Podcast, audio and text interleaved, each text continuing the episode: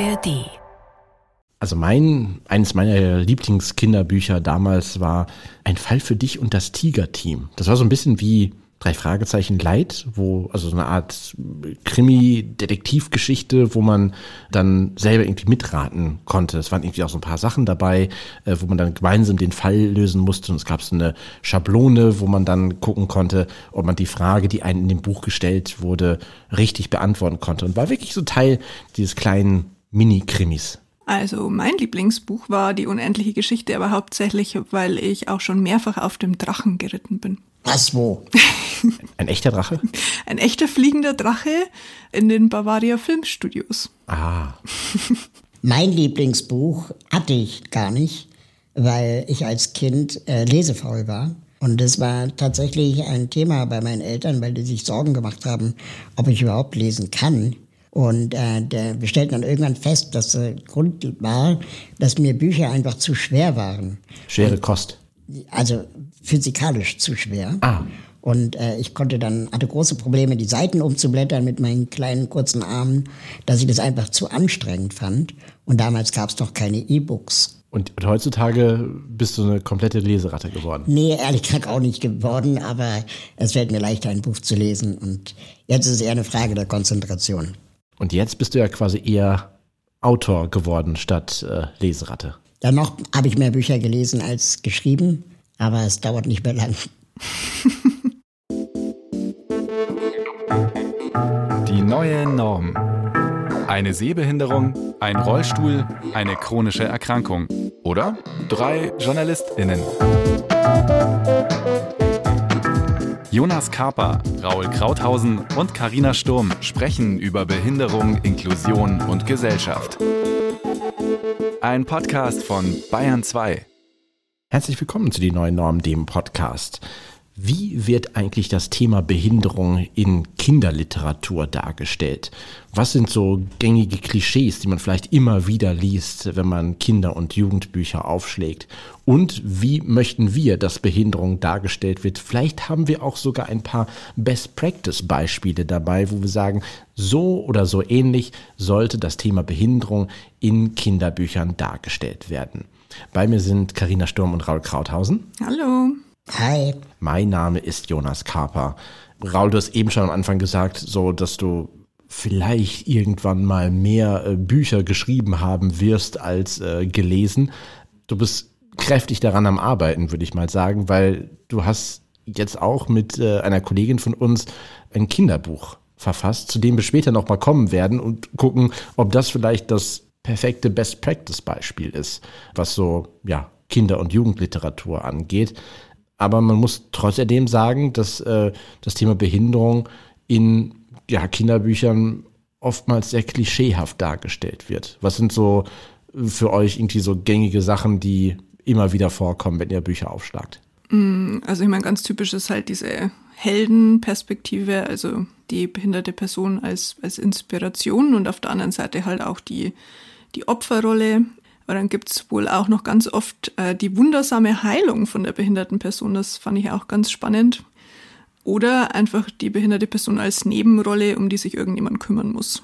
Aber wundersame Heilung, also quasi so eine Feel-Good-Geschichte, wo man dann Mhm, sagt, genau. okay, das ist dann, äh, ja, er, erst leidet die Person an, an ihrer Behinderung und sie macht vielleicht Sachen, obwohl sie eine Behinderung hat und dann am Ende das große Happy End in dem Sinne. Genau. Ja, also ein ganz klassisches Beispiel wäre hier Heidi und Clara, ne, wo Heidi die ganze Zeit um Clara herumwirbelt. Clara sitzt im Rollstuhl. Wir erfahren relativ wenig über die Interessen, Leidenschaften und Ziele von Clara. Und am Ende kann Clara laufen. Man weiß nicht warum, man weiß nicht, was genau los war, aber im Prinzip gab es Clara nur, damit Heidi etwas, ein Thema hat, an dem sie sich abarbeiten kann. Und wir erfahren über Clara nichts. Hm, Das ist dann quasi so ein bisschen der Wunsch, sich um etwas zu kümmern. Und vielleicht in dem Sinne dann egal, ob man sich jetzt um Pferde kümmert oder um ein anderes äh, Lieblingshaustier oder eben über die behinderte Freundin. Genau, und äh, warum muss Clara am Ende wieder nicht im Rollstuhl sitzen? Das stimmt, da ist das Framing auch so ein bisschen als Last fürs Umfeld und dann eben äh, in der Konsequenz als die wundersame Heilung. Ich bin jetzt ein bisschen geschockt. Ich mochte Heidi früher immer total gerne, aber ich habe mir tatsächlich noch nie Gedanken über den Aspekt gemacht. Jetzt fühle ich mich ein bisschen schlecht. Tut mir leid. Ähm, ähm, in der Disability Studies spricht man hier von der sogenannten Erlösung. Mhm. Also ganz oft gibt es ja Geschichten zum Thema Behinderung, wo eben entweder der Charakter am Ende geheilt ist oder aber stirbt. Mhm. Und dann gilt die Erlösung quasi nicht nur der Person selbst, die dann durch Tod die Behinderung vielleicht nicht mehr erleidet oder im Himmel laufen kann oder was auch immer, sondern es geht auch um die Erlösung der Gesellschaft, der Familie, der Freunde, dass sie sich nicht mehr aufopferungsvoll um jemanden kümmern müssen. Und diese Erlösungsmetapher ist sehr weit verbreitet. Mhm. Mhm. Aber sind es quasi in, in, in, Büchern, die ihr früher gelesen habt, äh, ist euch das schon auch damals untergekommen? Also was sind so typische Karin, du hast mal erzählt, so Struwwelpeter. ist, ist, ja, ist, ist ja ein Buch, was auch häufig auch gerade auch in, in den Medien in regelmäßigen Abständen ja nochmal ja, hervorgekramt wird als, ähm, ja, ich sag mal, als Beispiel, äh, wo man ein bisschen, ja, heutzutage ein bisschen kritisch drauf guckt. Ja, ein bisschen ist gut. Ich meine, also das hat mich, glaube ich, echt traumatisiert. Das ist das einzige Kinderbuch, das ich noch richtig, richtig krass in Erinnerung behalten habe. Also für die, die es vielleicht nicht kennen, da geht's um moralische Lektionen, wobei ich moralisch vielleicht jetzt eher in Anführungszeichen setzen würde. Also das sind Kurzgeschichten mit Kindern, die was tun, was potenziell nicht der Norm entspricht und dafür bestraft werden. Also da gibt's dann zum Beispiel so die Pauline, die mit Feuer spielt und dann in der Folge verbrennt. Ähm, jemandem wird der Finger abgeschnitten, solche Sachen. Also es ist richtig brutal aber da wird auch explizit auf verschiedene Krankheiten oder Behinderungen ähm, hingewiesen. Zum Beispiel gibt es den, den Suppenkasper, der seine Suppe nicht isst und dann nach wenigen Tagen stirbt. Also da wird quasi Magersucht porträtiert. Mhm. Oder es wird zumindest spekuliert, dass das ähm, der Punkt war. Und dann den Zappel-Philipp, der nicht ruhig sitzen kann. Also da geht man mittlerweile von aus, dass der vielleicht eine Form von Hyperaktivitätssyndrom hat. Und äh, die werden eben für dieses nicht der Norm entsprechende Verhalten schwer bestraft. Und das ist schon eine ziemlich krasse Darstellung von äh, Krankheit und Behinderung in Kinderbüchern. Also bestraft oder jetzt passiert ihnen was. Also Hans guck in die Luft. Ja. Ist ja, glaube ich, auch ein Teil davon, der genau. dann irgendwo, irgendwo reinfällt. Ich weiß, ich weiß auch nicht mehr so ganz genau, aber ja, auf jeden Fall quasi geschieht den allen etwas Negatives. Ja. Und das ist dir total im Gedächtnis geblieben, weil es eben, also jetzt auch quasi in der Retrospektive oder hast du auch quasi damals, als du es gelesen hast, äh, dir schon gedacht, äh, was ist das denn? Naja, damals hatte ich halt einfach Angst und ich meine, offensichtlich soll es dazu führen, dass, dass Kinder sich benehmen, aber ich fand das einfach, ich dachte mir, Gott, wenn mir der Finger abgeschnitten wird für irgendwas, was ich falsch mache, ist das irgendwie schon ein bisschen Weil du am extrem. Daumen gelutscht hast. Genau. Ähm, ja, und jetzt in Retrospekt habe ich mich halt gefragt, warum mir dieses Buch äh, explizit so in Erinnerung geblieben ist. Und ich glaube, das war wirklich einfach, weil ich Angst davor hatte. Und das ist eine stärkere Emotion als irgendwie was schön finden. Mm. Oder, oder quasi, oder sich die Frage zu stellen, warum es dir zum Lesen gegeben wurde. Hier, Corinna, liest dir das mal durch. Das ist vielleicht ganz, vielleicht ganz interessant für dich. Boah, ich meine, da können schon Gründe gewesen sein. Raul, bei den wenigen Büchern, die du gelesen hast. Also ich habe mich auch ein bisschen mit Kinderbüchern beschäftigt, auch im Erwachsenenalter dann. Aber was ist deine Frage? Hast du auch so Beispiele, wo du, also jetzt quasi neben, neben, neben Heidi und Clara, wo du quasi sagen würdest, hier hast du so ein Extrem, wo Behinderung sehr, sehr seltsam dargestellt, sehr klischeehaft dargestellt wurde? Ja, tatsächlich. Also es gibt ähm, immer wieder auftauchendes Muster. Zum Beispiel das Muster, dass der Charakter mit Behinderung ähm, eine Heldentat vollbringen muss um überhaupt in der Gesellschaft zu gelten. Mhm. Also ein Klassiker wäre hier zum Beispiel die Vorstadtkrokodile. Mhm. Ja, ähm, Junge im Rollstuhl aus der Nachbarschaft guckt aus dem Fenster, beobachtet, wie da eine Straftat draußen auf der Straße geschieht und ähm, ist aber sonst eigentlich Außenseiter. Und dann gibt es eben die Vorstadtkrokodile, eine Detektivbande, die diesem Fall auf den Grund gehen will. Und er hat quasi dieses eine extra Wissen, das äh, der Gruppe erst zum äh, sagen wir mal, Sieg in Anführungsstrichen verhilft. Und erst dadurch, dass er dieses extra Wissen hat, wird er in die Gemeinschaft auch integriert, aber nicht wäre sonst nicht integriert gewesen, weil er im Rollstuhl sitzt. Und es beginnt auch sehr traurig, dass er alleine ist und äh, keine Freunde hat und erst später durch dieses Spezialwissen ja Anerkennung findet in der Gesellschaft. Und das ist ein, tatsächlich ein Muster, das öfter auftaucht. Ein anderes Muster, das ich entdeckt habe, ist, dass ein Kinderbuch zum Beispiel, das heißt irgendwie anders. Irgendwie anders ist, glaube ich, eine Maus, die sich irgendwie anders fühlt und eines Tages klingelt es an der Tür und dann ist dort ein seltsames Etwas. Und irgendwie anders befreundet sich mit dem seltsamen Etwas und verschwört sich gegen die Mehrheitsgesellschaft. Und das ist auch eine ganz klare, ganz klares Muster in Kinderbuchliteratur, dass man immer davon ausgeht, ein Außenseiter muss erst einen anderen Außenseiter treffen, äh, um überhaupt sich gesehen zu fühlen und in der Gesellschaft Geltung zu finden und sich gegen die Mehrheitsgesellschaft zu verschwören. Und das in meinen Augen manifestiert eigentlich auch erst dieses Muster. Guck mal, da gibt es einen anderen Behinderten, lernt den doch erstmal kennen, werdet doch mal Freunde. Aber ich als Kind fand das immer ganz schwierig, wenn man mich versucht hat, mit anderen behinderten Kindern zusammenzustecken. Weil mein Interesse war immer das gemeinsame Hobby ja, der gemeinsame Interesse am Spielen und nicht, ah, der ist auch behindert. Und das versuchen Kinderbücher leider oft zu sehr. Und dann ist mir aufgefallen, ich weiß nicht, ob ihr Elmar der Elefant kennt. Nee. Ja, also Name sagt mir irgendwas, ja. Also Elmar der Elefant ist ein bunter Elefant. Ah, ja, doch. Und er fühlt sich auch einsam. Und äh, weil er eben bunt ist und alle anderen Elefanten sind grau, so, und dann äh, versucht er sich mit Dreck und Schlamm auch grau zu machen. Und das Normalisierungsprinzip hier, also du bist erst dann quasi akzeptiert in der Gesellschaft, wenn du auch grau bist. Und ich verstehe den Ansatz der Autorinnen und vielleicht haben sie es auch nicht so gemeint, ähm, aber trotzdem möchte ich nicht zwei Schritte gehen müssen, um von LäuferInnen als akzeptabel in der Gesellschaft gesehen zu werden. Mhm. Weil am Ende des Tages kann ich nicht laufen und am Ende des Tages ist Elmar nun mal bunt. Warum muss er grau werden? Mhm. Das, was mir auffällt, dass quasi viele Verlage, die quasi auch das Thema Behinderung in Kinderbüchern oder generell in Büchern ja auftauchen lassen, sich auch immer mehr quasi auch Hilfe holen, Expertise ranholen. Im Rahmen meiner Arbeit mache ich auch häufig einen Sensitivity Reading heißt also quasi, man wird gefragt, ob man mal über fertige Geschichten, das ist egal, ob es jetzt quasi ein Kinderbuch, äh, Erwachsenenliteratur, auch Drehbücher sind, ob man da mal quasi drüber lesen kann und mal gucken kann, okay, gibt es irgendwelche Stereotype, gibt es Fallstricke, gibt es Klischees, die vielleicht in dieser Geschichte drin sind, die man vermeiden könnte oder die man vielleicht auch irgendwie anders erzählen könnte.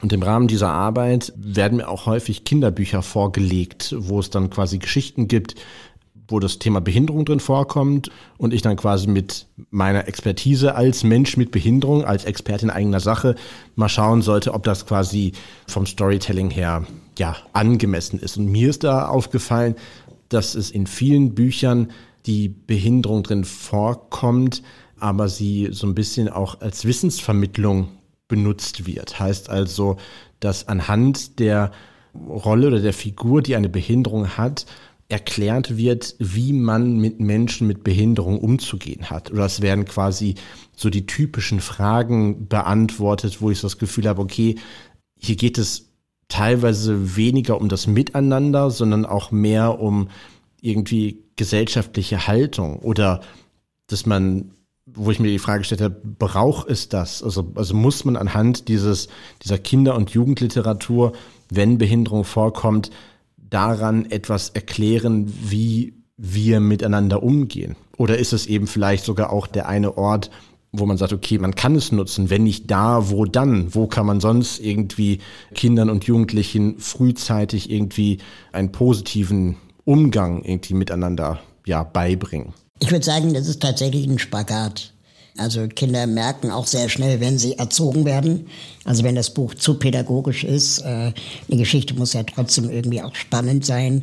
Und jetzt irgendwie anderthalb Seiten darauf zu verlieren, wie man jetzt mit dem Charakter im Rollstuhl umgeht, ist vielleicht nicht unbedingt der Geschichte förderlich. Wenn man es beiläufig erzählt, glaube ich, kann das ganz gut funktionieren. Aber wie gesagt, das muss man sich dann im Detail angucken. Mir fällt da gerade ein Buch ein, das ich im Sinne der Recherche für unser eigenes Kinderbuch gelesen habe. Es kommt aus den USA, das heißt What Happened to You und handelt von einem Jungen mit einem Bein, der auf dem Spielplatz ist und die Kinder haben tausend Fragen. Warum hast du nur ein Bein? Und mhm. der hat halt, lässt dann die Kinder raten, weil er halt die Frage wahrscheinlich schon eine Gazillion Mal beantwortet hat. Und die Kinder denken sich dann die abstrusesten Geschichten aus, sowas wie ein Hai hat jedes Bein abgebissen oder Piraten das Bein abgehackt oder so. Und dann sagt er immer nein, nein, nein, nein, nein. Und am Ende setzt er sich auf eine Bank und ist genervt von dem Spiel. Und da auf der Bank sitzt ein Mädchen und ähm, er fragt sie, möchtest du jetzt wissen, was passiert ist? Und sie sagt nein. Und das heißt, am Ende des Buches wissen wir nicht, was passiert ist, warum er nur ein Bein hat. Und im Erklärtext danach steht auch, dass wir es nie erfahren werden, weil es niemandem was angeht. Mhm. Und das ist, glaube ich, die Lektion. Und nicht die Lektion, es kann Menschen geben, denen ein Bein von einem Hai abgebissen wurde, sondern eben, wir wissen es nicht. Und es ist auch okay, es nicht zu wissen. Mhm. Ich habe mal ein Zitat hier mitgebracht aus einem der Bücher, die ich zum Beispiel gelesen habe. Da kommt zum Beispiel eine Person drin vor, die blind ist. Das ist Harvey in dem Fall. Und es spielt in einem Internat und es geht quasi darum, dass die dann gemeinsam Mittag essen. Und dort heißt es dann, Lorenz begleitet Harvey zum Esstisch, aber der besteht darauf, seinen Platz selbst zu finden. Lass mich das alleine machen, sagt er und schüttelt Lorenz Hand ab. Also quasi, das ist so, ein, so eine Stelle gewesen, wo ich das Gefühl hatte, okay, hier wird nochmal drauf betont, dass Menschen mit Behinderung oder Menschen, die blind sind, auch nicht unbedingt ungefragt Hilfe benötigen wollen, sondern eben auch eigenständig unterwegs sind oder in einer anderen Szene des Buchs, ähm, wo es quasi um, ja, auch um die Art oder quasi die Vielschichtigkeit der Behinderung geht. Dort heißt es, Annie guckt Harvey nachdenklich an. Sag mal ehrlich, beginnt sie, was siehst du denn überhaupt? Ist es immer schwarz um dich herum? Harvey schüttelt energisch den Kopf. Nein, überhaupt nicht. Ich erkenne Umrisse, hell und dunkel, Licht und Schatten, nur keine Farben. Aber weil ich früher mal Farben sehen konnte, ist es in meinem Kopf ganz kunterbunt. Ich fantasiere mir die Farben einfach dazu. Wo ich auch dachte, okay, das ist natürlich eine Art und Weise zu sensibilisieren, zu sagen, okay, es gibt natürlich Unterschiede von Blindheit, manche können noch Helligkeiten unterscheiden, manche sind von, von Geburt an blind und haben die Farben quasi nicht wahrgenommen, manche erblinden im Laufe ihres Lebens und haben aber quasi Erinnerungen aus der Vergangenheit. Das sind ja alles quasi unterschiedliche Perspektiven, weswegen natürlich die Frage, die kommt ja auch bei mir als Person mit Sehbehinderung auch immer wieder ständig, was siehst du eigentlich noch? Wo ich dann, oder wie viel siehst du noch? Wo ich dann sage, ja, 37,6 Prozent.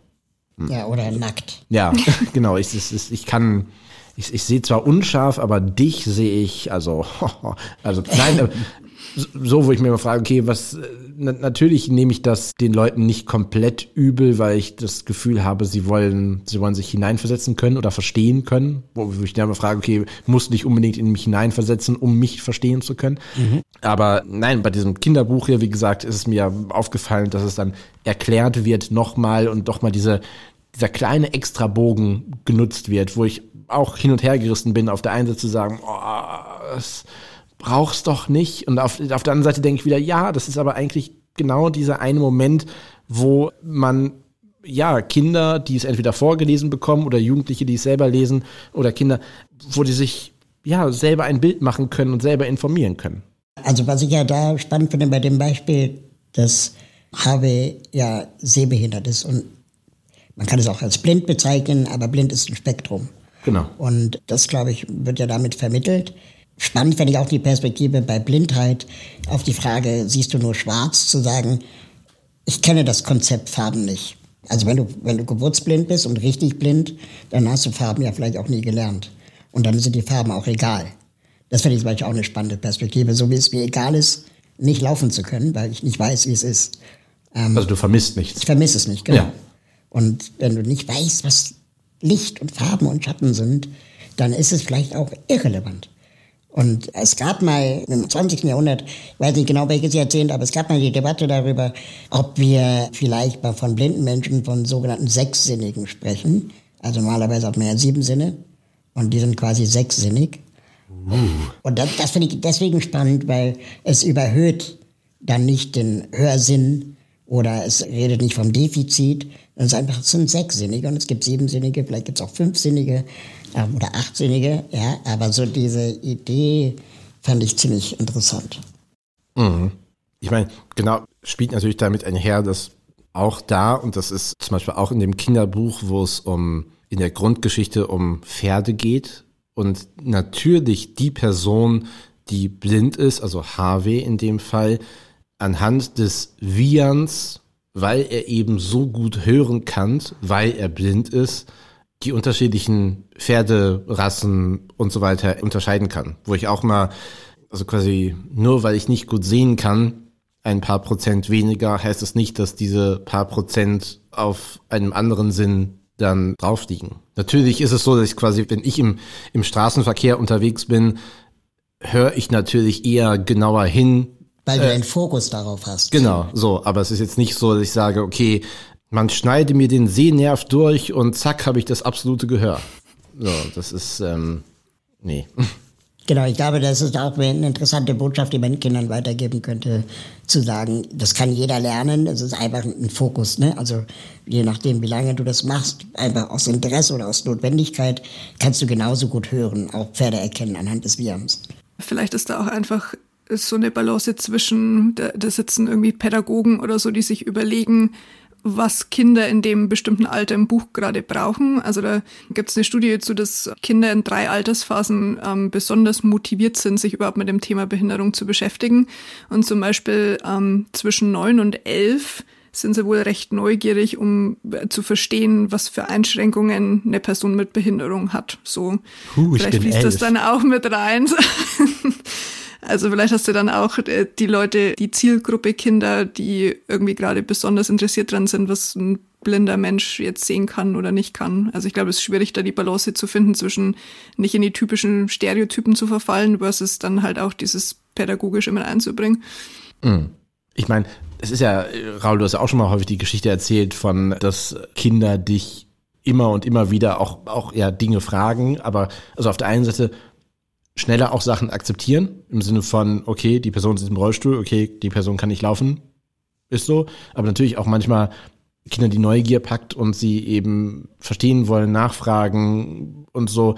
Ja, in, inwieweit dann, wenn man diese Informationen dann weglässt, dass auch die Neugier nicht, ähm, nicht befriedigt in dem Sinne.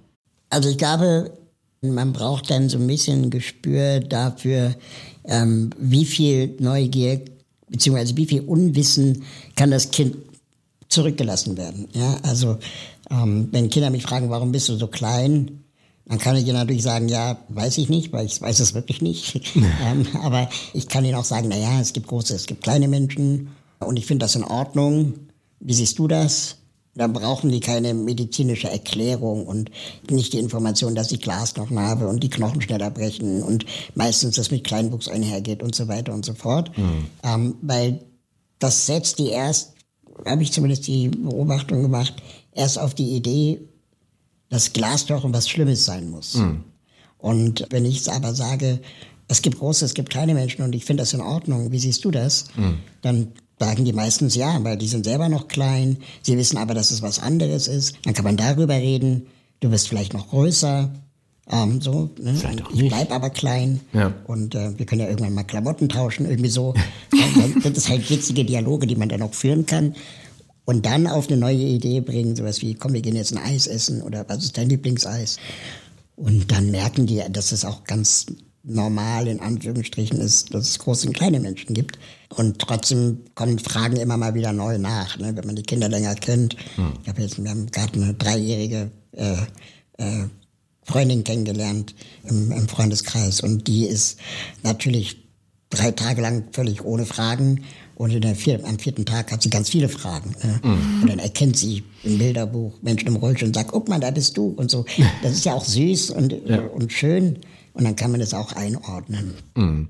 Aber wie ist es, sag mal, Rollstuhl oder jetzt, wie gerade in der, in der anderen Geschichte, Harvey als blinde Person, das ist natürlich auch sehr plakativ und auch sehr Behinderungsarten oder Einschränkungen oder Beeinträchtigungen, die sehr ähm, ja, bekannt sind. Carina, wie sieht's in dem Fall aus, wenn es quasi auch explizit um unsichtbare Behinderung geht? Gibt es Bücher, wo du sagst, da bist du mit deiner Behinderung abgebildet oder fühlst du dich repräsentiert? Also ich kenne kein deutschsprachiges Kinderbuch zu Ehlers-Danlos-Syndrom und ich glaube, die Schwierigkeit ist auch, wenn ich jetzt auf das eingehe, was äh, Raul gerade mit Rollstuhl- und sichtbaren Behinderungen sagt. Ich weiß nicht, wie man in einem Kinderbuch zu einer unsichtbaren Behinderung quasi nicht erwähnt, was die Diagnose ist, beziehungsweise was die Symptome sind weil dann ist das halt einfach eine nicht behinderte Person in dem Buch so. Ähm, also es ist halt dann immer die Frage, wie stellt man denn unsichtbare Behinderung überhaupt dar? Kann man das, ohne dass man Symptome und Einschränkungen erwähnt? Und auf der anderen Seite ist ja dann auch der Fakt, dass Leute mit, mit meiner chronischen Erkrankung das Problem haben, dass sie ständig nicht ernst genommen werden und dass es ständig heißt, du bildest dir das ein und man sieht ja gar nichts, deswegen kannst du ja nicht krank sein. Deswegen will man da ja auch eine gewisse Awareness schaffen für die Tatsache, dass auch wenn jemand gesund aussieht, der trotzdem Einschränkungen haben kann.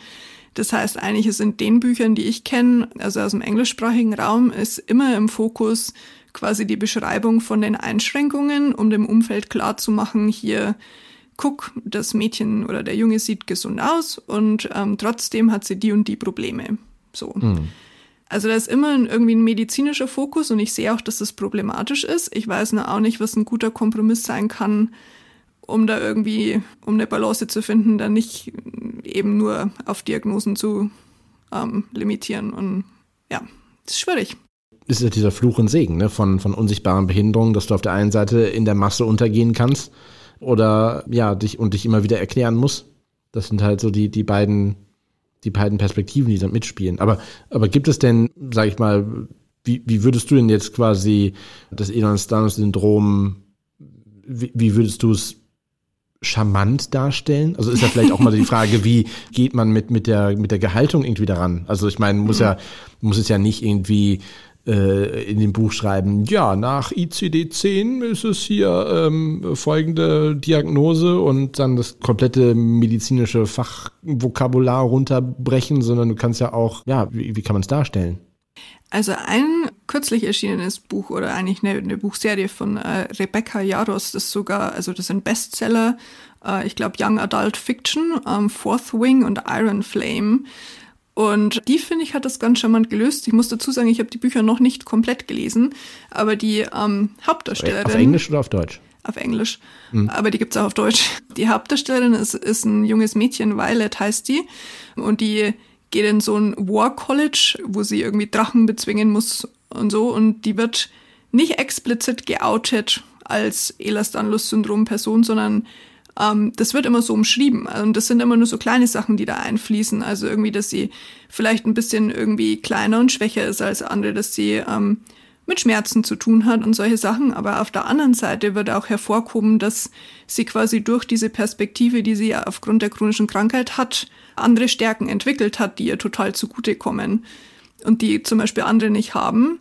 Und es ist immer nur, das sind so kleine beiläufige Sachen, die nicht wirklich die Hauptstoryline sind, aber schon die irgendwie auch mit beeinflussen. Aber das wird so ganz selbstverständlich immer eingeflochten.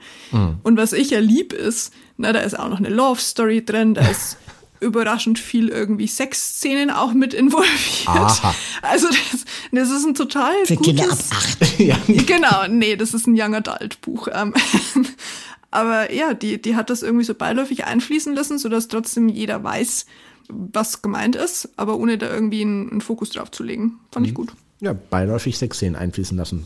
Ja, die auch. Ja, das ist vollkommen. Und es kommen, du hast eben gesagt, Drachen, das bringt natürlich wieder zurück zur, zur unendlichen Geschichte, ne, die wir am Anfang hatten. Ähm, ja, ich mag Drachen. Aber das finde ich total interessant, weil also für mich wäre jetzt der, der wie nennt man das, das ähm, Erkenntnisinteresse beim Schreiben eines solchen Buches wie bei Unsichtbare Behinderung vielleicht, dass am Ende gelernt wurde, dass wir es nicht wissen, was in jemandem vorgeht, der vor uns steht oder sitzt. Und dass wir das immer, sagen wir mal, glauben müssen, wenn uns jemand sagt, ich habe Schmerzen, ich kann das nicht, mir fällt das schwer. Und dadurch vielleicht auch eine gewisse Empathieebene entwickelt wird, auch in Bezug auf sich selbst. Also wie hm. fühle ich mich eigentlich in bestimmten Situationen? Wann versuche ich eigentlich zu überkompensieren, obwohl mir das gar nicht gut tut? Ohne dass man eine Diagnose haben muss. Ja. Das stimmt. Ich glaube, das wäre wünschenswert, aber ich habe auch oft das Gefühl, dass es nicht ist, wie, wie Menschen so ticken. Also die verstehen dann trotzdem nicht so ganz oder glauben einem nicht wirklich, wenn man sagt, pass auf, das ist so, ohne dass man das genauer beschreibt.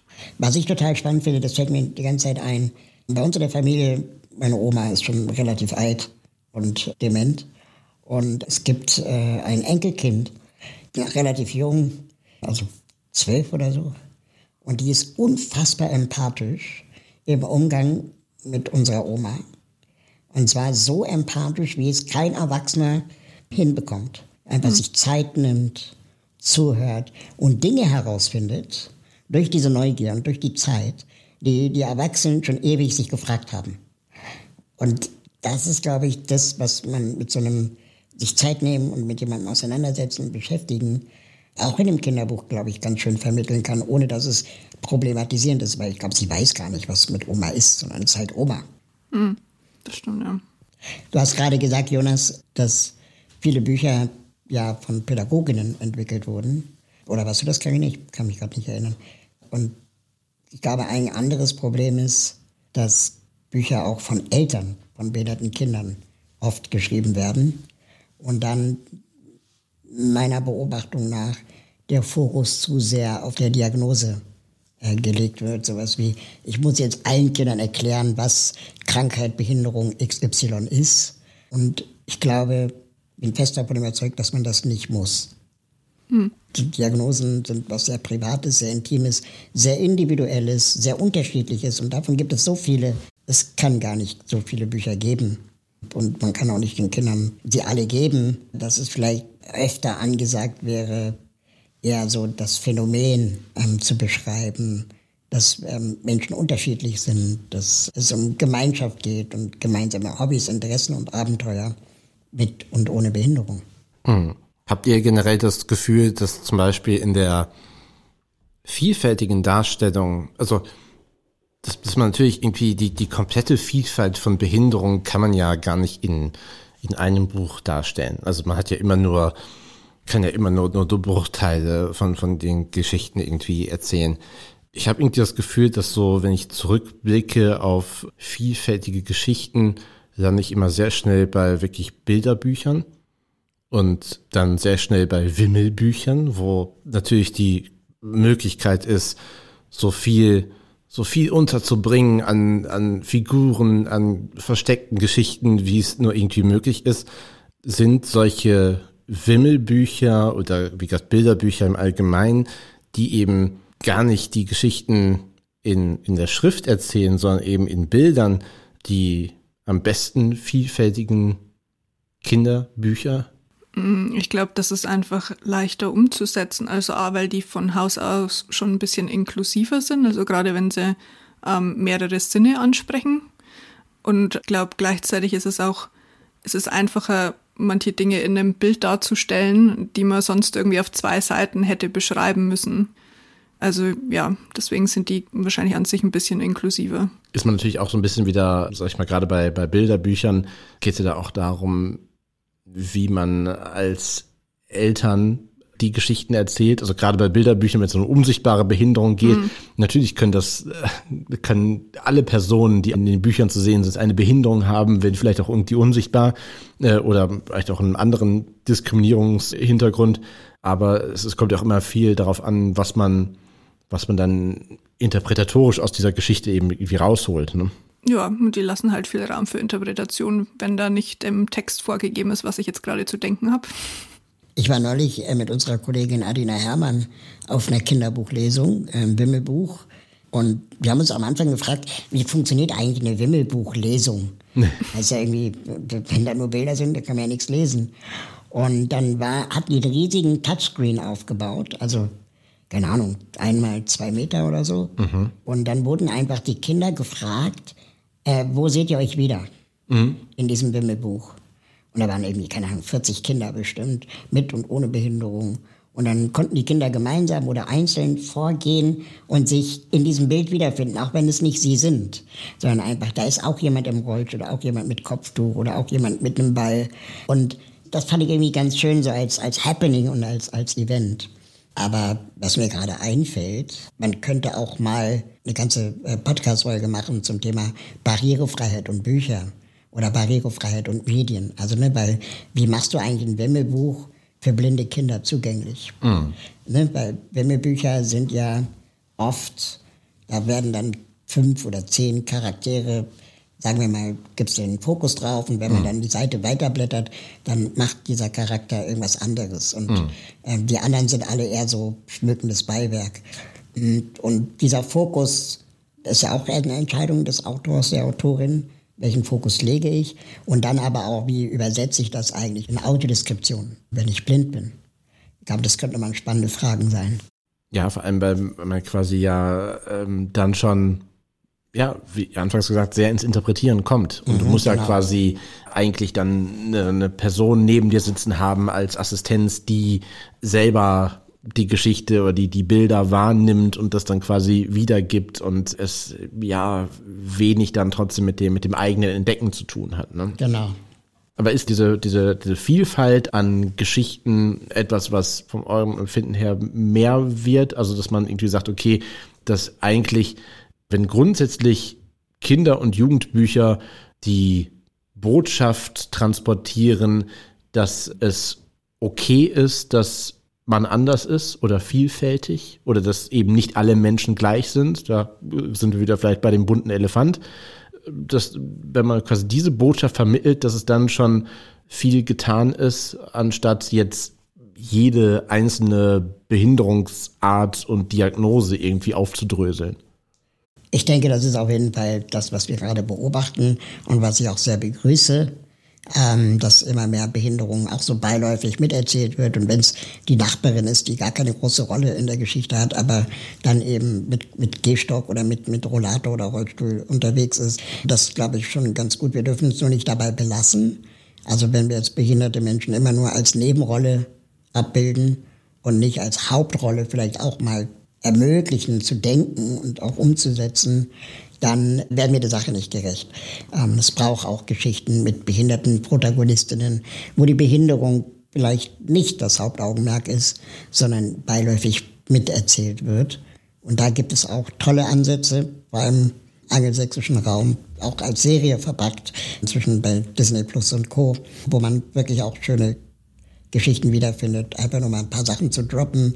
Ich habe jetzt gesehen, Echo, Marvel-Verfilmung äh, einer Superheldin, die gehörlos ist. Mhm. Oder Raising Dion, ein Junge mit Superkräften, dessen beste Freundin im Rollstuhl sitzt. Und das sind schon ganz, ganz schöne Geschichten, die, die wir, glaube ich, auch weiter verbreiten und weiter erzählen sollten, die auch fantastisch sein können und auch Abenteuer enthalten können, die nicht zu pädagogisch sind. Mhm. Und es gibt ja auch manchmal, deshalb mir fiel es jetzt gerade eben wieder ein, weil du es auch schon mal hier in diesem Podcast erzählt hast, dass manchmal wird ja auch diese, diese Haltung zu manchen Themen verpackt in andere Geschichten, die jetzt nicht unbedingt was mit Menschen zu tun haben. Also quasi eine Art Fabel. Lau Lauf, kleiner Spatz. Ja, genau. Worum geht es da nochmal? Ich krieg's nicht mehr ganz zusammen. Ähm, das ist wirklich eine sehr schöne Geschichte, die ein bisschen traurig ist. Ähm, handelt von einem Spatzen, der in einem äh, Wildgewitter ähm, sich einen Flügel verletzt und ähm, dann ähm, zur Eule geht und die Eule ist quasi der Arzt oder die Ärztin und die Eule sagt dem Spatzen, pass auf, ich kann machen, dass du keine Schmerzen mehr hast, aber du wirst nie wieder fliegen können. Und dann ist der Spatz natürlich unglaublich traurig, weil er ist ja ein Vogel und er muss fliegen. Und dann sagt sein bester Freund die Maus, und die waren schon vorher auch beste Freunde, dann sagt sein bester Freund, die Maus, naja, da musst du halt laufen wie ein Huhn. Weil Hühner können auch nicht fliegen oder nicht weit und nicht lang. Und dann übt der Spatz zu laufen wie ein Huhn. Und Ende der Geschichte ist, sie verbringen den Rest ihrer Freundschaft, ihres Lebens auf dem Weidesboden und sind auch glücklich. Mhm. Und nicht trotzdem glücklich, sondern auch glücklich. Und das ist, glaube ich, eine schöne Geschichte. Was ich ein bisschen schade finde, dass das Buch sehr düster ist. Also der grau, dunkelgrau schwarz gezeichnet. Und es gibt danach eine ganz gute Anleitung auch für Pädagoginnen und Eltern, die dann quasi mit den Kindern nochmal erarbeiten, wie rede ich mit den eigentlich über Schmerzen, über Freundschaft, über etwas nicht mehr können mhm. und, und auch sich weiterentwickeln. Mhm.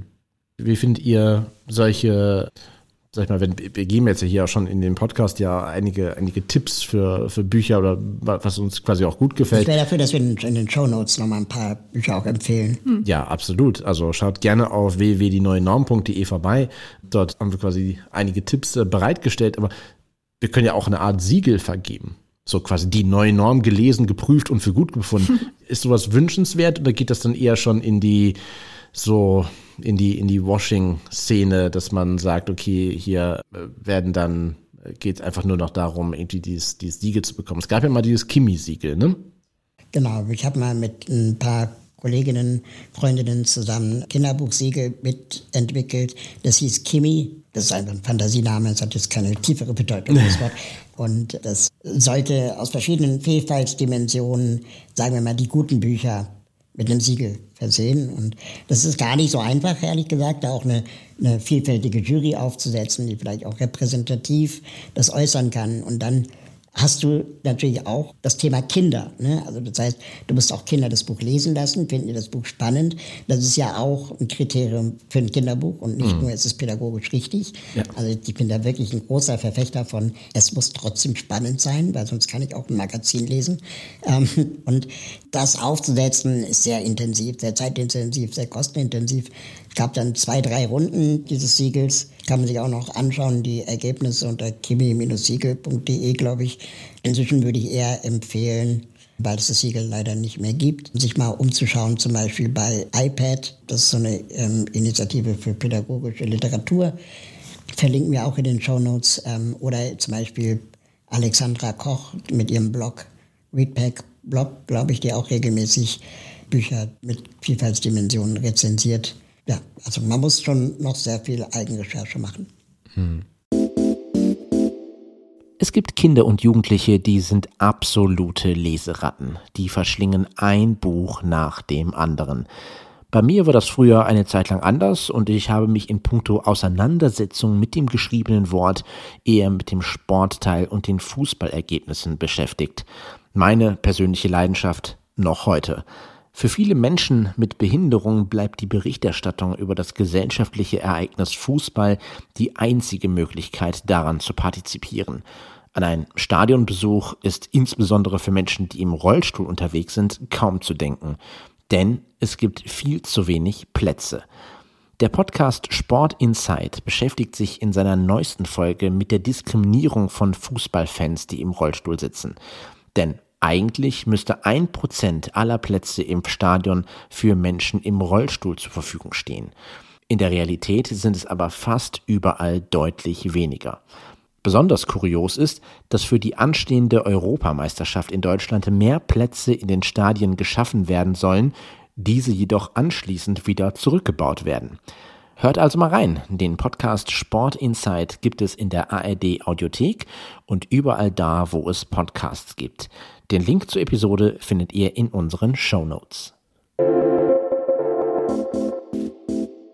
Ihr hört die neue Norm, dem Podcast auch zu hören in der ARD Audiothek. Und wir sprechen heute über Kinder- und Jugendliteratur und wie Behinderung dort drin vorkommt. Wir haben ganz am Anfang schon erwähnt, dass du, Raul, immer mehr Bücher schreibst, anstatt dass du ähm, ja Bücher selber liest. Du liest natürlich auch Bücher, aber auch jetzt hast du quasi ein Buch geschrieben, nämlich ein Kinderbuch, als Ela das All eroberte. Und eigentlich hätten wir an dieser Stelle auch gerne noch mit äh, deiner äh, Mitautorin und unserer Kollegin Adina Herrmann gesprochen, die aber leider äh, heute krankheitsbedingt absagen musste. Gute Besserung an dieser Stelle. Als Ela das All eroberte, ein Kinderbuch. Raul Krauthausen schreibt nichts über Inklusion und dieses ganze schnöde, trockene Zeug, sondern ein Kinderbuch. Worum geht's? Ja, also ich habe ja viele Erwachsenenbücher geschrieben und irgendwann dachte ich, ich habe jetzt genug geschrieben, genug gesagt, mein Kopf ist leer. Wenn ich noch mal was schreibe, dann ist es vielleicht ein Kinderbuch. Und ich habe das so beiläufig unserer Kollegin Adina erzählt und sie meinte, oh, das ist auch mein größter Traum oder ein großer Traum. Mhm. Und ähm, dann haben wir uns darüber unterhalten, worüber würden wir denn schreiben und wir hatten witzigerweise eine ähnliche Idee. Nämlich, dass wir ein, gerne ein Kinderbuch schreiben würden, das wir gerne als behinderte Kinder selbst gelesen hätten. Das klingt jetzt so ein bisschen kitschig und, und, und pathetisch, aber wo einfach zwei Menschen oder Personen mit Behinderung selbstbestimmt, selbstbewusst durchs Leben schreitet oder rollt und die Behinderung nicht vergisst und nicht ignoriert und nicht überwindet, sondern sie einfach beiläufig miterzählt wird und sie aber gleichzeitig eigentlich ein höheres Interesse hat, also ein Hobby, eine Leidenschaft, ein Interesse und da auf ja, Niederlagen, äh, Hürden, aber auch Erfolge stößt mhm. und beiläufig eigentlich immer miterzählt wird, wie jemand im Rollstuhl zum Beispiel, in dem Fall Ela das macht und ihr bester Freund ist Ben und Ben hat keine Behinderung. Zusammen erleben sie aber das Gleiche, nur eben auf unterschiedliche Fortbewegungsarten. Mhm. Und was hat das mit dem Weltall zu tun? Also Ela und Ben wollen beide AstronautInnen werden und eignen sich ganz viel Wissen über das Weltall an und wie das so funktioniert und fangen dann an, auch zu trainieren für die Weltraumfahrt. Keine Ahnung, Zentrifugalkraft und Schwerelosigkeit und Essen, was man halt im Weltall alles anders üben machen muss. Ähm, und dabei stoßen sie eben auch ja, auf Probleme auch im Sinne der Barrierefreiheit zum Beispiel oder auch des Zutrauens und überwinden diese aber auf jede ihre oder eigene Art oder eben auch nicht. Und ich will jetzt gar nicht zu viel vorweggreifen, aber Spoiler hier nicht. Äh, genau. Aber uns war wichtig, dass Ela als Hauptcharakter, sagen wir mal, nicht ihre Behinderung thematisieren muss. Und wenn, dann, weil es in dem Moment, sagen wir mal, wirklich der, der beste Weg ist und nicht, weil sie sich outen muss. Und das, glaube ich, hat Adina vor allem am besten in der Illustration umgesetzt, weil es dort äh, wirklich ganz beiläufig miterzählt wird. Und die Lektorin hat uns tatsächlich erzählt vom Verlag, Carlsen Verlag, dass sie erst mit unserer Zusammenarbeit verstanden hat, wie wichtig es ist, dass Rollstühle zum Beispiel auch richtig gezeichnet werden. Weil ganz oft ist es so, dass Kinderbücher, wo eine Person im Rollstuhl auftaucht, das einfach so ein AOK-Krankenkassen-Rollstuhlmodell ist. Es gibt auch noch andere Krankenkassen, ne? Barmer, Techniker und so weiter. Ja, hm, ja, aber so diese hässlichen, klobigen Dinger, ja. wo man als Kenner, Kennerin sofort sieht, dass es nicht auf die Person angepasst. Und Adina hat es super schön hinbekommen, einen Rollstuhl zu zeichnen, der Spaß macht. Also wo die Räder blinken, wenn sie still fährt, wo die Speichen bunt sind, Regenbogenfarben. Aber es gibt zum Beispiel, Rollstuhlfahrende kennen das Dilemma, keinen Speichenschutz. Also ja. Eltern wollen ihren behinderten Kindern immer einen Speichenschutz geben, damit man sich die Finger in den Speichen nicht einklemmt. Mhm. Und das kann am Anfang die ersten zwei Tage cool sein, aber irgendwann ist es einfach uncool. Mhm. Und äh, wir haben lange darüber diskutiert, wollen wir einen Speichenschutz, ja oder nein? Und wir haben gesagt, nein, es gibt auch keine Schiebegriffe. Ja, ganz oft wird ein Rollstuhl mit einem Schiebegriff dargestellt. Und wir haben gesagt, nein, Ela fährt selbst, die wird nicht geschoben. Und dann braucht sie auch keinen Schiebegriff. Und das, das sind so Details, die glaube ich, man erst mit der Zeit dann auch lernt als Lektorin. Also ich habe das Buch hier ja auch vorliegen und hier mein, mein total unbiased, meine wirkliche Meinung zu dem Buch ist, das ist total toll und ich wollte auch noch erwähnen, dass ihr so viel Liebe in Details gesteckt habt. Also auch, da ist so eine Mini-Disability Pride Flag im Buch versteckt und ganz viele Details, von denen man merkt, dass das Buch von Leuten geschrieben worden ist, die sich wirklich gut auskennen. Ähm, was ich mich gefragt habe die ganze Zeit beim Lesen, war, ob ihr da irgendwie eure eigenen Wünsche und Erfahrungen einfließen habt lassen oder also wie viel davon. Also gerade hier so, ich fand total cool das äh, barrierefreie Baumhaus und dann habe ich irgendwie mich gefragt, ob das vielleicht sowas ist, was Raul gern mal haben wollte. Ja, wir hatten eins. Also als ich Kind war mit meinem Cousin, mit cool. meinen Cousins, wir hatten ein barrierefreies Baumhaus. Das hatte eine Rampe allerdings, keinen Aufzug, keinen Flaschenzug. Und das war cool. Also es war aber, sagen halt, mein Onkel, der war Tischler oder ist Tischler, der hat das halt gebaut. Und das war für uns alle ganz normal. Wir hatten großen Spaß, diese Rampe hoch und runter zu rutschen. Das war jetzt klar wegen mir, aber es hat sich, glaube ich, für die anderen nicht als Defizit angefühlt, weil es gab auch eine Strickleiter. Und cool. ähm, das war jetzt, aber ich kann mich erinnern, dass Adina und ich lange diskutiert haben, wie viel Spielzeug liegt eigentlich bei einem Kind, das im Rollstuhl sitzt, auf dem Boden. Weil wenn ein Spielzeug auf dem Boden liegt und du bist im Rollstuhl und du musst da rumfahren, dann stört das eher. Und trotzdem waren wir aber chaotische und unordentliche Kinder. Und dann haben wir uns quasi auch so ein Mittelmaß geeinigt, wie viel Spielzeug liegt auf dem Boden und soll man die Rollstuhlreifen, Abdrücke im Teppich sehen, ja oder nein? Also das waren so Fragen, die wir diskutiert haben, aber die wir eben auch alle als Themen hatten. Ähm, Jetzt haben wir ganz viel über Behinderung geredet. Und zwar aber auch wichtig und vor allem wichtig, dass das Buch für nicht behinderte Kinder spannend ist. Die Zielgruppe sind Kinder ohne Behinderung. Mhm. Und deswegen ist das Thema auch Weltall. Und als Vorwort haben wir äh, Insa Thiele Eich gewonnen, die das Vorwort schreibt, die selber Astronautin wird, Ausbildungsastronautin gemacht hat und jetzt quasi darauf wartet, im wahrsten Sinne des Wortes ins All geschossen zu werden. Und mit der haben wir darüber gesprochen, wie jemand im Rollstuhl zum Beispiel auch ins Weltall kommen könnte. Und sie hat gesagt, na, das geht schon. Das ist halt eine Frage der Regularien. Und äh, sie hat selber als Frau, die Astronautin werden wollte, gelernt, dass Regeln sich auch ändern können. Und plötzlich hm. auch sie ins All konnte. Und das ist quasi das Empowernde da drin. Und wir haben ganz viele Weltallfakten in dem Buch eingebaut, die Kinder auch dann abfragen können. Wie wichtig war euch das denn? Weil das, also das ist mir auch aufgefallen, dass es einerseits ist ja total eine, eine schöne Kindergeschichte halt, aber gleichzeitig auch super viel Wissen, das ihr da vermittelt.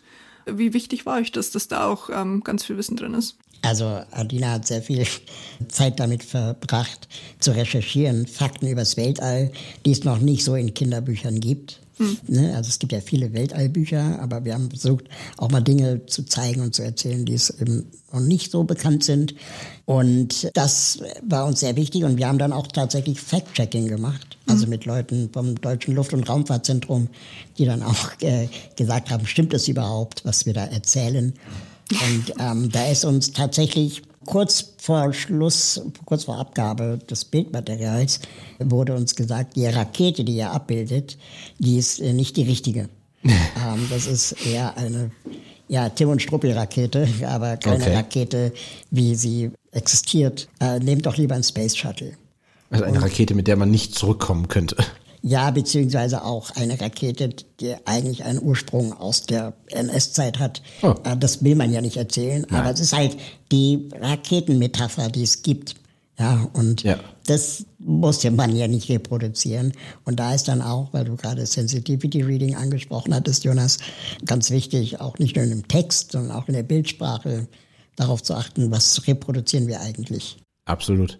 Das, was, was ich interessant, also Karin, du hast, hast du die Hast du die Version vorliegen, die ich signiert hatte? War das die? Was hast du signiert? Ich signiere immer fremde Bücher, das weißt du doch. Ach so. Ähm, na, aber das, was mir aufgefallen ist, wo ich mich so ein bisschen Fragezeichen bei mir entstanden sind, wir haben eben darüber gesprochen zum Thema Heldinnengeschichten, dass Menschen mit Behinderung immer quasi Heldinnen sind und ich finde, Astronaut werden, Astronautin ist ja quasi ein, ein Beruf natürlich, wo, wo viele Kinder auch nachstreben, genauso wie wenn man irgendwie, sag ich mal, bei der Baustelle irgendwas machen möchte oder Feuerwehr oder Polizei oder so. Aber es ist natürlich noch viel weiter in Entfernung zu erreichen. Warum ist das eine Heldinnengeschichte, die in Ordnung ist? Ehrlich gesagt, ich habe mir gestern die Frage gestellt, Adina weiß es noch gar nicht, aber ich habe mir gestern die Frage gestellt, ob ihr das Buch gar nicht veröffentlicht. Nein, wie ökologisch nachhaltig ist eigentlich der Wunsch, Astronautin zu werden. Okay. Also wir haben ja wahrscheinlich gerade in unserer Gesellschaft andere Herausforderungen, als jetzt noch mehr CO2 in die Luft zu ballern. Aber wir wissen ja auch gar nicht, ob Ela am Ende Astronautin wird oder nicht, weil das ist ja auch, sie ist ja auch noch acht. Aber äh, ich finde es spannend, Berufe zu wählen, die man vielleicht nicht in erster Linie mit Menschen mit Behinderung in Verbindung bringt. Ne? Also es wäre einfacher gewesen zu erzählen, dass Ela Lehrerin werden möchte. Hm. Ja, oder, hm. keine Ahnung, Bürokauffrau oder so. Oder was irgendwie auf einem Reiterhof machen will. Ähm, aber das war uns dann auch ein bisschen zu einfach. Hm. Und braucht es auch manchmal vielleicht auch diese, genau diese spannenden Geschichten? Ich meine, Ela könnte auch von ihrem Alltag erzählen, aber denkst so, oh, oh, oh, das ist ja auch langweilig dann, ne? Vielleicht. Ich glaube, Kinder wollen auch dann fantastische Geschichten und nicht ein Kind, das so ist wie man selbst, was auch spannend sein kann, aber vielleicht auch nicht immer ist. Steile These, aber ich glaube, Kinder wollen ja das, was sie noch nicht kennen. Nee, und rein handwerklich, wenn man Bücher schreibt oder Filme macht oder so, dann ist da ja immer irgendwie eine Art von Spannungsbogen. Und ansonsten müsste man das Buch ja nicht unbedingt schreiben, ist ja dann nicht unterhaltsam. Mhm. Das Nachfolgebuch, wenn ihr dann quasi vielleicht irgendwann Ela selber als Autorin nochmal ein Buch schreiben lasst, wäre dann vielleicht das Nachfolgebuch äh, Astronautin wollte ich eh nicht werden. Das ähm, Wir denken tatsächlich über ein weiteres Buch nach. Ach was. Auch mit Ela. Und da ist so ein bisschen die Frage, in welche Richtung gehen wir? Äh, geht es mehr mit dem Fokus Behinderung? Wie ist es mit Behinderung zu leben und akzeptieren und so? Oder aber geht Ela andere Berufe nach? Weil so wie Kinder halt Berufe ausprobieren, Mhm. Können sie auch andere Berufe ausprobieren. Wahrscheinlich wird es eine Mischung aus beiden sein. Weil es gibt eine Szene, ich will die jetzt nicht wegspoilern, aber es gibt eine Szene, die für mich sehr wichtig ist. Ähm, das ist die Szene, wo Ela im Schwimmbad ist und Schwerelosigkeit ausprobiert. Und da ist dann zum ersten Mal die Behinderung auch wirklich ein Thema. Mhm. Sowohl im Bild als auch im Überwinden einer Aufgabe und im Lösen einer Aufgabe. Und da wird es dann später im Teil für Erwachsene gibt es dann auch ein Erklärstück, warum wir diese Szene gewählt haben und wie wichtig es ist, dass es verschiedene Wege gibt, um ans Ziel zu kommen und dass wir Kinder auch nicht zu früh von etwas abhalten sollten, weil was passieren könnte. Mm, die Schonraumfalle. Genau, die Schonraumfalle, sondern eben auch vielleicht Niederlagen aushalten lernen müssen, ohne dass sie gleich in Lebensgefahr sind. Mm weil du gerade sagtest, auch nochmal Erklärstück für Erwachsene, inwieweit ist denn eigentlich auch, und das ist ja, habt ihr euch ja vielleicht auch Gedanken gemacht bei der Konzeption des Buches, gerade Kinder- und Jugendliteratur wird ja häufig geschenkt. Oder also Eltern kaufen das, man kriegt das zum Geburtstag, zu Weihnachten, zu irgendwelchen anderen Anlässen es wird, je nachdem, für welche Altersstufe es ist, ist es ja quasi auch eher ein Buch, was einem vielleicht auch vorgelesen wird. Also ich habe manchmal auch so den Eindruck, im ersten Moment muss es eigentlich erstmal den Erwachsenen gefallen, weil mhm. die es eigentlich die sind, die es kaufen. Und dann natürlich, klar, natürlich auch der Zielgruppe Kindern und Jugendlichen. Aber das ist tatsächlich ein großes Thema im Kindermarketing. Wer ist eigentlich die Person, die es bezahlt? ja. Ähm, ne, das Kind muss auf das Bild anspringen. Und die Eltern müssen dann gucken, anhand des Klappentextes und auch anhand des Preises, natürlich, ob das sinnvoll ist oder nicht. Das ist tatsächlich ein Spagat. Wir haben versucht, die Geschichte wird zeigen, ob es geklappt hat oder nicht. Das erscheint ja am 26. Februar, dass wir das Wort Inklusion nicht gebrauchen. Hm. Und auch das Wort Behinderung taucht nicht auf, aber das Wort Rollstuhl. Hm und ähm, im Klappentext. Das heißt, ich kann als Erwachsener im Buchladen oder äh, Online-Shop deines Vertrauens dann irgendwie anhand des Wortes Rollstuhl vielleicht irgendwie erkennen, dass es sich um das Thema Behinderung handelt.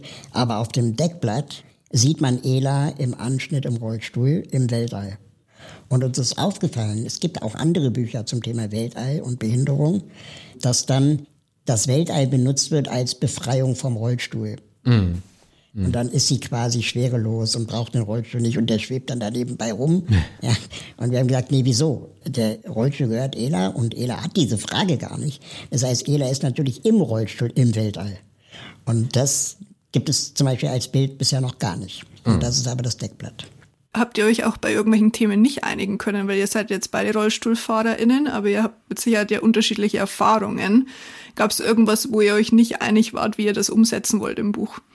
Ehrlich gesagt, und ich habe das in meinem Leben so in der Intensität noch nie gehabt, waren wir uns in fast allem einig. Auch mit dem Verlag übrigens. Es, es war alles ein, ein einziger butterweicher Durchmarsch bis zum Release. Ähm, wir hatten die Zeit, die wir brauchten. Und es war auch wichtig, diese Zeit sich zu nehmen. Das haben auch alle gesehen und auch gewertschätzt, dass man sich dann dafür die Zeit nahm. Und ich bin bisher zumindest sehr zufrieden mit dem Ergebnis. Und ich finde es auch schön, dass ich Adina und sie mich auch über dieses Buch nochmal neu kennengelernt haben. Auch wie war eigentlich unsere Erfahrung als Kind? Weil ich glaube, die, die Klischees, die wir kennen über Kinder mit Behinderungen, sind sehr häufig von Einsamkeit, von Ausschluss, von Mobbing und so betroffen, was sicherlich auch öfter der Fall ist als bei Nichtbehinderten. Aber das war bei uns beiden halt gar nicht. Hm. Und trotzdem wussten wir aber, dass wir behindert sind. Und dafür gibt es kein Buch. Das ist immer ein problematisierendes Geschichte gewesen. Und das wollten wir hier mal anders machen. Und es gibt auch, wie bei Lauf kleiner Spatz, eben diese eine Schwimmbadgeschichte, wo es um das Thema Akzeptanz geht. Mhm. Also der Spatz wird nicht mehr fliegen können. Und ähm, Ela realisiert, dass sie vielleicht bestimmte Dinge anders machen muss. Mhm. Ohne es jetzt zu spoilern. Ja. aber, aber, du hast gerade auch gesagt, quasi so etwas gibt es bislang noch nicht. Ist das quasi, bleibt dieser Auftrag, dass eben ihr beide als beide Personen, die im Rollstuhl unterwegs sind, dann diese Thematik von einer Protagonistin, die auch im Rollstuhl sitzt, dass ihr das machen müsst. Du hast eben gerade gesagt, dass ihr schon über eine Nachfolgegeschichte nachdenkt. Muss es dann wieder Behinderung sein? Oder wäre es nicht irgendwie, ich meine, ihr könnt euch auch, wenn ihr gemerkt habt, dass ihr sehr gut miteinander Geschichten entwickeln könnt, auch sagen, okay, wir machen, wir machen das, das Kinderbuch, wo es wirklich überhaupt nicht um Behinderung geht. Also ich habe tatsächlich noch viele weitere Kinderbuchideen, die nichts zum Thema Behinderung zu tun haben. Allerdings, glaube ich, ist in der ELA-Geschichte auch genug Potenzial für weitere Geschichten. Das Thema Akzeptanz kann man sicherlich noch weiter drehen. Man kann auch das Thema, wie du gesagt hast, Teenager, Sexualität und Behinderung ist sicherlich auch oft sehr pädagogisch bearbeitet worden und nicht leidenschaftlich lustvoll. Ohne, also verstehst du, was ich meine? Ja. ja. Und, und behinderten Menschen wird ja Sexualität und Liebe auch oft abgesprochen. Mhm. Und also, um es jetzt mal ganz privat auf mich zu beziehen, ich habe meinen Körper erst akzeptiert, als ich, keine Ahnung, Ende 20 war. Mhm. Ja, davor war mein Körper immer Objekt von Menschen, die mich gepflegt haben. Mhm. Meine Eltern, meine Zivis, meine Assistenten. Fremde Menschen an meinen Körper zu lassen, war für mich normal. Aber ich habe ihn irgendwann so weit abgespalten von meiner Persönlichkeit, dass ich auch meine Privats- und Intimsphäre eher nur noch in meinem Kopf hatte hm. und nicht mehr an meiner Haut, um es jetzt mal hm. plakativ zu machen. Und ich glaube, das ist ein Kinderbuchpotenzial oder Jugendbuch, auch zu sagen, mein Körper gehört mir, ohne dass es gleich ein Aufklärungsbuch zum Thema Körper sein muss, sondern einfach spannend trotzdem auch mit einem Abenteuer zu kombinieren. Ja, absolut. Zum Beispiel das erste Mal, die Liebe, Party, Kuschelparty, keine Ahnung. Ja, und vielleicht willst du auch noch eins zu unsichtbarer Behinderung schreiben. Das könntest du gerne machen mit Adina zusammen, die eine fantastische Illustratorin ist. Kann ich mir empfehlen. Deshalb schaut gerne rein in Als Ela das All eroberte. Am 26. Februar im Carlsen Verlag kommt das Buch raus. Gibt es da barrierefreie Fassung? Weil ich meine, du hast am Anfang gesagt, Bücher halten für dich ist eher auch schwierig. Für mich Bücher lesen aufgrund der Sehbehinderung auch. Hörbuch, gibt es da Optionen? Das Buch wird es höchstwahrscheinlich auch als E-Book geben. Wir arbeiten an einer Hörbuchversion und nochmal einer speziellen Version für blinde Kinder mhm. und ähm, denken gerade darüber nach, wie man ein Buch kreieren kann für gehörlose Kinder. Mhm. Wobei das auch diskutiert werden muss mit der Community der Gehörlosen, weil die können ja theoretisch lesen oder Kinderbücher auch, aber auch da ist die, sagen wir mal, die Lesefreude nicht die größte, weil das eben Lautsprache ist als Text. Ja. Und da könnte man über Adaptionen in Gebärdensprache nachdenken. Ja, das klingt cool. Alle Informationen auch zu den ganzen anderen Büchern, die wir heute mal so nonchalance äh, gedroppt haben, findet ihr natürlich in unseren Shownotes auf www.dieneuenorm.de. Und äh, wir freuen uns, äh, wenn ihr dann beim nächsten Mal auch wieder mit dabei seid. Bis dahin. Tschüss. Tschüss. Tschüss.